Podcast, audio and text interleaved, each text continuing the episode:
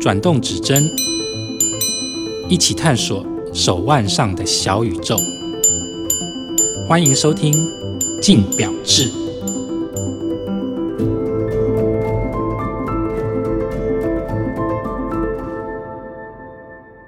各位听众，大家好，欢迎收听由静好听与镜周刊共同制作播出的节目《镜表志》，我是镜周刊精品主记者李宇胜 Chris。今天来的来宾呢是城邦国际名表主编赵庆。大家好，我是赵庆。赵庆在中版媒体已经待了相当久的时间，已经超过十年了，资历相丰富。那今天就邀请他一同来跟我们听众分享一些钟表大小事。那赵庆，你也知道前阵子啊，Apple Watch 又推新表了。嗯。那每次 Apple Watch 推出的时候，都会引起一些很有趣的讨论，重新再讨论，就是说哦，到底智能手表跟传统钟表，我该选哪一个？又或者说孰重孰轻？那大家很爱讨论这个点。不过，我们就这个点，我们先回归。我们这次要来讨论的点是说，传统钟表，你真的需要机械表吗？这是一个算大灾问啦，因为很多人一直都会问这个问题。不过在此之前呢，我们可能还是要大概介绍一下机械表结构以及它的发展脉络啦。因为机械表的话，顾名思义。就是以纯粹的机械结构去做呈现时间的一个仪器，对，嗯，对，就是透过从发条和输出动力去推动它的轻重，就有点像是发条玩具一样。简单想象，大概就是发条玩具啊，它没有，它不用吃电池，它不用吃 IC 板，它是古老的一个机械的传动装置，对，大概可以这样理解。对，那机械表的发展的历史呢，其实从以前最早我们可能印象中的怀表。听到怀表，那可能是一两百年前、两三百年前的产物。到正式进入所谓机械手表，我们今天如果就要在机械手表化，大概会是从一九零零年二十世纪初开始发展，就是一个比较正式被认可的历史。其实很多品牌他们会说自己在那之前就有，但他们只是零星的作品，没有。激起市场的回应了，对，那就差不多就在一九零零年左右，对，那卡地亚做了 Santos 帮一个航空冒险者，对，叫三度式的做了一只手表之后，因为他随着他冒险成功，大家开始注意到他手上戴的是什么东西啊？对，原来是可以把怀表，嗯，应该说过去怀表放在口袋里面，哎，原来真的可以把它绑在手上，对，戴在手上，所以那个时候，呃，我们可以算说是机械表的正式发展开始。差不多可以这样讲。对，所以如果回去回推的话，其实机械表发展其实不长，它大概不过就是一百年的历史，多年，一百多年而已。它没有发展很长，但它在这一百多年当中，其实呃有经历过大大小小，甚至如果是在我们去看的话，它会有高低起伏很大啦。从一开始发展，像刚刚赵庆提到的，从它飞上了天，嗯，那到后来。进入二战以后，其实手表就成为了一种算军需品、必需品，因为打仗需要军用时的需求，让它发展更加的蓬勃。那在那个时代，可以算是手表在摸索，但是也开始建构完整的一个启蒙点。对，可以这样讲。而且我突然想到要补充一点，就是尤其是计时码表在那个时候是非常重要的，尤其是二战。对，因为二战那个战斗机，呃，应该说轰炸机。要投弹，他们需要计时，对，所以那时候计时码表有一些计时码表在那个时候出现。好，那我们回来手表的发展的话，计时码表或手表在暂时的需求，它变得更呃，整个架构变得更完善以后，到后来呃，可能战争结束了，一九五零、一九六零的时候，战争可能还在持续，但它慢慢的从军用走向了民用，对，它开始变成了民生必需品。应该差不多吧，因为那时候战后的时候百废待举，那其实这个另外一方面讲，就是所有的人开始慢慢变得有钱了，嗯嗯，他可以有各种其他的消，嗯，应该说休闲管道，所以他们也需要相对应的时期。例如说，你刚才讲到一九代五零年左右，那时候大概潜水的风潮开始起来了，所以近代的潜水表也是在那个时候开始兴起的。好，那我们时间继续往下走的话。一九四零、一九五零到一九六零、一九六九年，就发生一件非常算是冲击整个机械表的一个，呃，我觉得是一个冲击点啦。哦，就是随着阿姆斯壮踏上月球的那一刻，对，因为那一年就是 Seiko 他出了平价的石英机芯石英表，对，差不多在那个年代左右，瑞士也有做，只是因为。一开始他们的考量点不同，他们当时把石英表、石英机芯他们想成是一个他们要设定也是个高端的 high end，也是贵的存在。对，可是 Seiko 就是反其道而行，所以他们推出的是平价的、入门的，大家都可以戴的精准的石英表。所以那个时候出来的时候，再加上嗯，应该说当时的社会风气，人们开始会追求科技感的东西，对，太空感的东西。如果看那个时候的社会的发展，很多只要有科幻感的东西都会大卖大众啊。所以 Seiko 那个时候的石英表就以一种日本人的科技入侵嘛，把瑞士就是打得七荤八素啊。先打个岔，就是石英表，当然大家都听过，给不太了解的听众先大概讲一下机械表跟石英表的差别。如果我们很简单的分类的话，一个就是我刚刚讲的纯粹机械结构，它不用吃电池，不用 IC。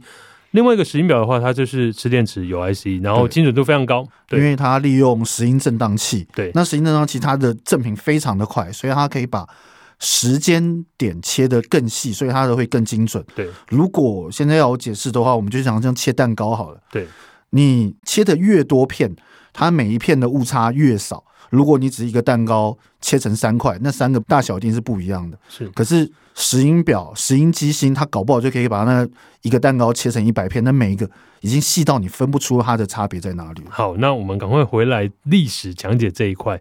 石英表的出现，刚刚兆庆有提到，石英表一开始的定位，瑞士的定位跟日本定位不同，所以造就了呃，如果在手表市场里面有一个很有趣的称谓啦，叫做石英革命。对，哦，那时候很精彩。如果你们要听故事，石英革命的出现呢，其实就是冲击了整个。不光是瑞士的表坛，应该是整个全球的手表市场。嗯，应该说它冲除了冲击机械表市场、腕表市场之外，它其实也改变了整个腕表发展的方向的方向，甚至形式。对，在这件事之前，其实大部分品牌都有能力自制机芯。对，可是，在石英革命之后。因为机芯的需求变低了，很多表厂收起来了，所以当他们后来再复兴的时候，很多表厂其实已经失去了自制机芯的能力，所以这时候才会有专门的机芯厂出现，他们提供大家机芯。而那个时候还有就是专门负责的高端的制表师、独立制表师的出现，他们能够帮很多品牌处理他们想做但是不会做的东西，而且。呃，讲个有趣的事情是，在这个之后的，就是当机械表复兴之后，大概那十年内吧，我们都常听到一个品牌，有些品牌会有一个故事，就是总裁在表厂剃刀一代机芯。对，这是很荒谬的事，但这是真的存在。对，所以刚刚赵信提到的是后面的发展，我先回顾一下，呃，石英革命以后发生什么事情好了。在石英革命以后呢？呃，赵信提到嘛，有很多牌子呢，他们开始被冲击到，他们甚至呃死的死伤的伤，就是死伤无数啊。他很多表厂在那个时候，很多品牌在那个时间点，其实是完全不见了，消失了，倒掉了。对，那这些品牌不乏一些目前听到很多一线大厂的品牌，但石英表的革命大概延续了可能十五年左右，大概一九七零到一九八零八五年的时候，都还是石英表冲击以后影响很大的一段时间点。到后来，机械表为什么会再重新回到市场呢？其实这要也是因为石英表的帮忙，因为那个时间点上面有一个牌子推出来，叫做 Swatch，就是我们最广为熟知的 Swatch。这个很入门的一个手表品牌，那时候瑞士靠着 Swatch 这个牌子呢，一举把呃算是收复疆土吧。他那时候呃 Swatch 的诞生，呃卖了很多很多数量很多，然后赚了很多的钱。那也是那时候 Swatch 的算主理人吧，算他的拥有者。他那时候因为这样子的缘故，他有能力有资产去把。过去这些因为石英革命倒下的品牌，一个一个再收复回来，嗯，然后再重新经营、重新整理，甚至就重新推出来。所以约莫在一九九零年的时候，因为 Swatch 是一九八三年的时候推出的，嗯，那约莫在一九九零年的时候，机械表就。随着这一波慢慢慢慢的回到市场上面，因为在经营之下，它一个一个牌子被收回来以后，重新经营。约莫在一九九零年以后，机械表就在重新被推出。对，因为还是要回归到当时社会的气氛，因为在那个时候，我们知道就是整个全世界的经济大好啊。对，所以人们会有更多的钱去享受到更高端的东西。当如果机械表往这方面推的时候，大家自然会有能力去购买，而不会只是在买便宜的石英表。对，因为那时候的石英表已经开始被定位成所谓的入门级别，甚至或许会有点廉价感。那那个时候反过来看的机械表，它就有一个重新截然不同的定位。因为如果从最早它在石英革命那个时间点，机械表算是一个民生必需品，到后来它呃石英革命冲击完，再重新推出了以后，它就有一个。焕然一新的定位，它被定位成收藏品，它被定位成高级品、奢侈品的定位重新诞生。所以在那个时间点上面，你可以看到一九九零年机械表大幅度的重新回归到市场的时候，它所主打的、它所聚焦的，可能都是在它的收藏价值、它的高级感，嗯，甚至是传家传世这样子的概念。一个一个被拿出来，一个一个被呃，我们讲说算是行销上面的话术吧。对对，但也确实这样子的助力之下，让机械表真的是大幅度的回归。对对，就是除了市场之外，还有就是其实很多当时因为受到石英冲击，对而失业，或者是他的曾经制表梦碎的的那些人。他因为看到市场好，他也会再回来。对，所以那个时候算是一加一大于二的概念。很多的牌子在那个时候如雨后春笋般又重新回来了。对，就是一个大概是一九九零年、九五年的时候，嗯、那个时候真的是机械表大好了。虽然我没参与过那个年代，但是看到那些资料非常惊人。我也没有。对，好，那一九九零年代以后呢，正式进入了千禧年以后，两千年以后，嗯，机械表又用一另外一种不同的面貌诞生。机械表在那时候出现了更，我们刚刚提到的是高级感，可是当一过千禧年之后，机械表的存在就更，我觉得更 over 了，它可能是一个奢侈品的象征。当然，这个时间点有两派，我觉得有两派不同的发展了。一派的话就是。它变成了一个超级奢侈的。我们目前会听到的一些很复杂的机械结构、机械功能，都在那个时候大名大放，像是万年历啊、陀飞轮啊、三问啊，这些功能都是呃，你可以想象，它大概就代表着很贵这件事情。就是以前坐在怀表那些东西，他们把它移植到了腕表上面，然后同时他们会试着开发更多新的前所未有的东西在。腕表上面了，这主要就像是因为，如果你喜欢的东西，你就会不断的深入。对他们来说也是这个样子，他不是为了让这件事情变得更复杂或者怎么样，而是他们在钻研结构这件事情会得到更多的东西。然后机械表的发展从两千年那时候变成艺术品以后，到近几年短短的时间以内，它又开始有一段时间啦。前阵子有一段时间，机械表又开始在沟通所谓入门。其实某方面也是因为。市场不好，应该说他要做出分层啊，或者因为你看后来当他们开始之后，集团介入了，那集团的重点就是要盈利，对，所以他们自然会能够赚就赚啊，对，所以。后来的机械表在近代的话，就会分得很明显，像是当然刚刚有提到机械表，很多时候都在很高端上面，但是入门的产品还是有陆陆续续越的越做越多的机械表。不过一定要，毕竟养套杀嘛，养套杀，把人家养进来之后再。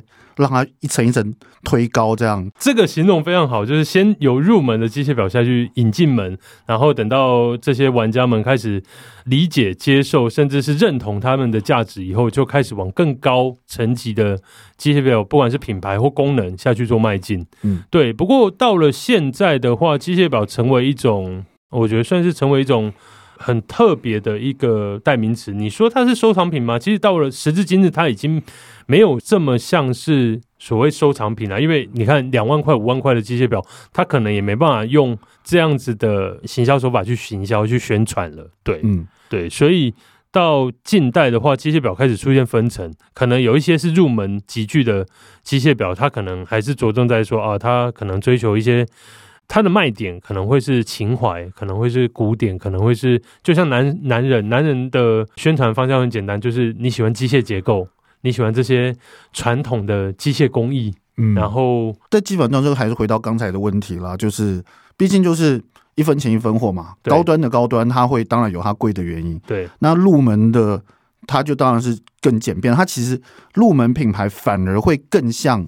在石英革命之前的大部分瑞士钟表品牌一样，对，他们就强调是一个给你实用务实的的腕表这样子，那就还是回到我刚才说的养套杀的逻辑啊。对，那所以赵信你自己会觉得现在目前到底机械表真正的卖点，对于这些玩家真正卖点是什么？这个问题我就一直觉得它是一个假议题啦，就是就像写字一样嘛。我之前有跟人提过，就是有人喜欢用钢笔，有人喜欢用原子笔，你不能说谁对谁错，只是他比较喜欢哪一样东西。我们也不能说哦，你用钢笔你就是 gay 掰，不是这样啊。对对啊，就是他就是喜欢机械表它的运作的感觉。对，例如说像是石英表，它是走法是完全不一样的。对，机械表的设计感，还有机械表它带来的重量，机械表带来的就是有些时候你拿到一个东西，你会觉得对这个东西就是对了。对，那这就是它的价值所在。你当然你硬要说什么，像有一些炒家会说它它会有增值保值的空间呐，或者什么。传家，我觉得传家就是有一句话说啦，在很久以前我听到一个表明说，他说你永远不可能真的保持什么留什么东西，你都是先帮垃圾桶保持它而已，因为它最终都是会回到那个地方去的。对，所以机械表的。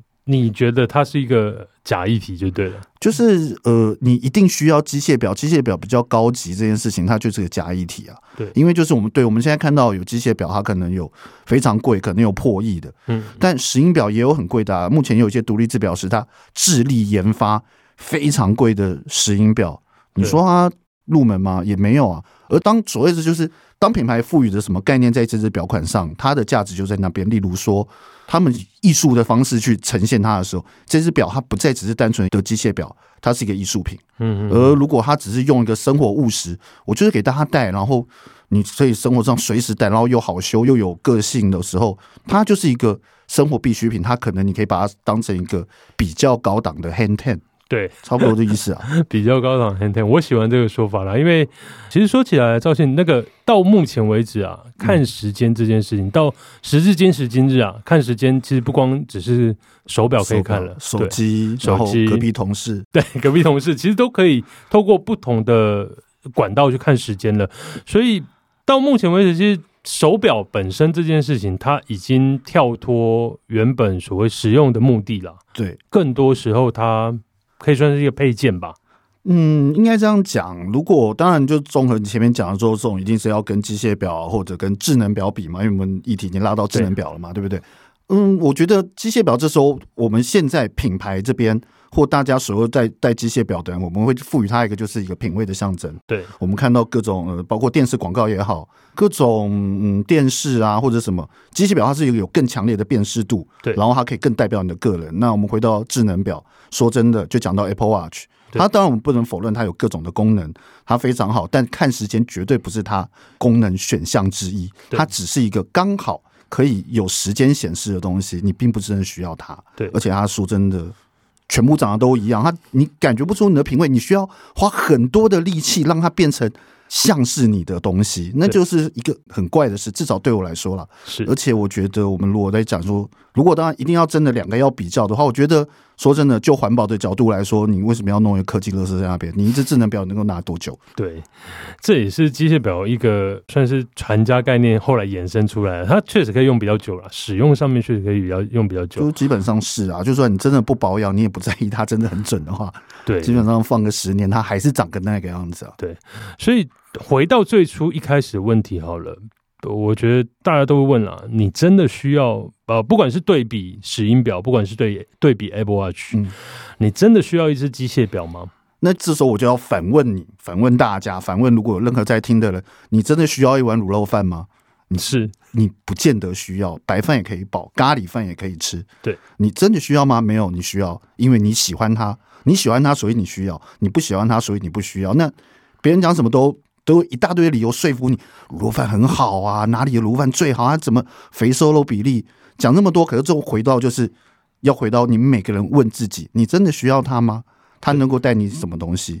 是啊，这个不是我们任何人，我们当然可以用各种的数据、各种的观察、各种社会议题去讲机械表的各种好处。对，当然我们在这个圈子里面，然后第二个是，这也是我们工作职责，所以我们介绍很多很。很有特色的机械表也好，或手表也好，给大家。那至于喜不喜欢呢？但就是回到就是需不需要这件事情，永远是回到喜不喜欢啊。对，就我来说，对我需要。对，因为我觉得它的独特性，它的运作的形式，它每一只表，当我获得每一只表的时候，它背后都有一个故事，它是一个独特的存在。对，对我来说我是需要的，因为它是我人生历程中的某一个时间点的代表。我相信很多人是这样，因为当他几岁了，有多少能力的时候，他入手了什么样的表的时候，那是他的能力所值，那是他的人生一个里程碑。我相信机械表是这样的存在了。对，那对我来说呢，真的需要机械表吗？啊，我我其实跟赵信持相同意见啦，因为对我来说。呃，我从最早可能也是戴时间表开始，然后到后来接触机械表，跟一般大多数的男性一样，他可能喜欢机械的东西，可能喜欢科技感，可能喜欢汽车，也喜欢手表。那这个东西就是转化成一种，然后你可以说是品味啦，骗自己说啊这样子很有品味，但确实他喜欢这个东西，我觉得一直以来都是你自己选择，你自己喜欢，你不用去在意说。哦、uh，OK，你你为什么不去戴一只 Apple Watch，看起来更潮更帅？我我其实我就喜欢这个东西，准确对我来讲可能不是那么重要，但我喜欢这个东西才是最重要的事情。我一直以来都秉持这样的原则，不管是喜欢任何东西，喜欢卤肉饭也是。对，我喜欢它。对，就像虽然今天都在讲机械表，我一直讲机械表很重要，然后甚至说对我来说我需要机械表，但其实大家可能看不到，我今天戴的是电子表，因为它好搭配，它又。很方便，对，所以就是看当时的心情啊。对，所以喜欢什么，其实回归到最后，喜欢什么才是最重要的事情吧。对，对，好，那今天就谢谢赵庆来跟我们一起谈论这一次的主题，谢谢大家。对，那也谢谢大家今天的收听。有兴趣了解更多的听众，欢迎锁定由静好听与静周刊共同制作播出的《静表志》，我们下次见吧，拜拜。想听爱听，就在静好听。